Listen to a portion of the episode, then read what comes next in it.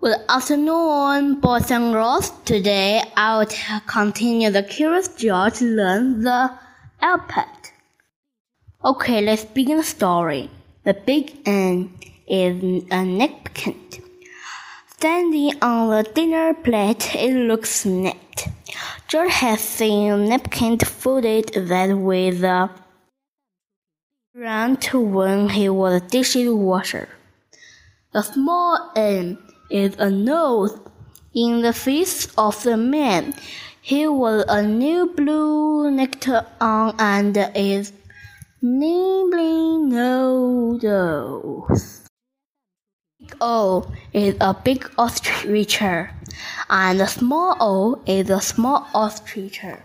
Of course, ostriches eat old objects.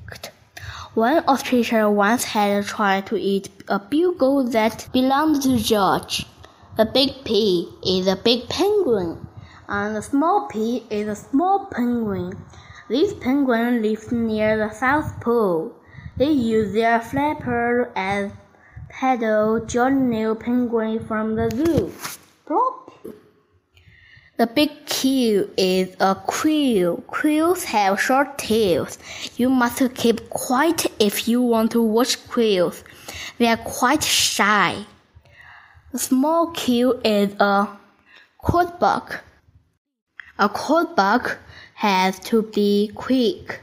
Joe was quick. He was a for quarterback. And now get your football, George said the man. It will be you good to play a little before we go on with your letters. John knew how to play the game. He knew how to, to cry the ball and how to take us this point skate and how to get ready for the kick-off. He would find his back too, and he would make a short pass. He risked for uh, a fumble. Good game, said the man, but time's up now. Back to the airport. The big R is a rabbit. Some rabbits who are white with red eyes. Rabbits love the radish. George loved the rabbits. He had one as a pet. R is a rooster. A rooster crows when the sun rises. Two roosters will start on um, ramps. They really can get lost. The big S is a big snail, and the small s is a small snail. Snails are slow. They sneak into their shell when they are scared of something. George saw snail looks silly. The big T is a table. The table is set for two. It is time for tea. George did not care for tea, but he liked toast. A small tea is a tomahawk. George had a toy tomahawk. It was a tiny one. He took it along when he played Indian. He also had a tent. Now it's time for a snack, said the man. Ran over to the Baker, George, and hand him this note. They come right back with a donut. One dozen of them and no tricks, please. George was curious. He looked at the note the man had right. One dozen donuts. Maybe he could write something on it too. How about writing ten instead of one? He had just learned the T, first a T, then an E, then an N. Hmm, said the baker. Ten donuts is quite a lot. But that was note said. We need an extra bag for them. Why, George, cried the man. Then he saw the note. Well, this comes from teaching a alphabet to a little monkey. And I tell you, no tricks. You may not eat any donuts now, George. Put them back in the bag and let's go on uh, with the letters. The big U is a big umbrella. The big U is a big umbrella, standing upright. John knew how to use an umbrella.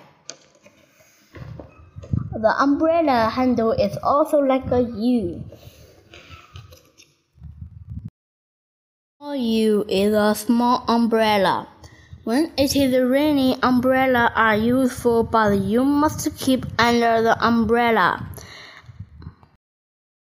If you want to get wet, George thought rain was nuisance. V is a big volatile, and small v is a small volatile. George loves Valentine. He got seven Valentine cards every year. A car, one car came from Nevada. The big W and the small W are whiskers. Big one and the small one, a whisker and a whisker. Some men have whiskers, and cats have whiskers. George did not have whiskers, but he was curious how to would look if he did. The next letter of the egg part is X. The big X and the small x look like Olin is. Big and one is small. Just like a big W and a small W, or a V or a U or S or some of the other letters. But, said man, there are few words that start with an X, and they don't look like an X. Except me, and that is Xmas. Santa sent for Xmas. There is only the Santa Y is a yak, and small y is a small yak. He is still young. Yaks live in a Tibet. If you haven't seen any yaks yet, you may find at the zoo.